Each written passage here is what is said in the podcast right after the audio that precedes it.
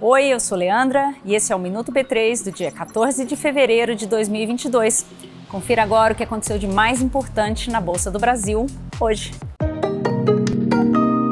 Para oferecer mais diversificação e ativos diferentes para os investidores brasileiros, a B3 lançou hoje, numa parceria com a BlackRock, seis BDRs de ETF de renda fixa internacional. Com eles, os investidores podem acessar títulos de renda fixa em dólares de uma única vez.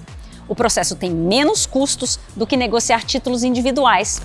Por enquanto, os novos BDRs são voltados para quem tem mais de um milhão de reais investidos, os chamados investidores qualificados.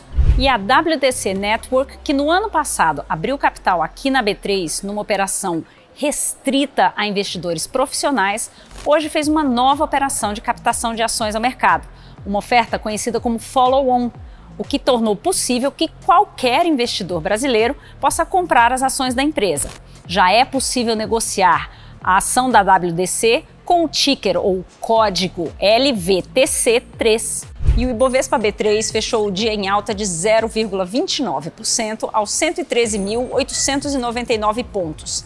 A empresa com melhor desempenho do dia foi o Banco Inter, com alta de 8,04%. O dólar subiu, mas o euro caiu em relação à sexta-feira. O dólar fechou em R$ 5,21 e o euro em R$ 5,88. O Minuto B3 vai ao ar de segunda a sextas-feiras nos nossos canais, o B3Cast, nas redes sociais e no tvb3.com.br. Boa noite, bons negócios e até amanhã!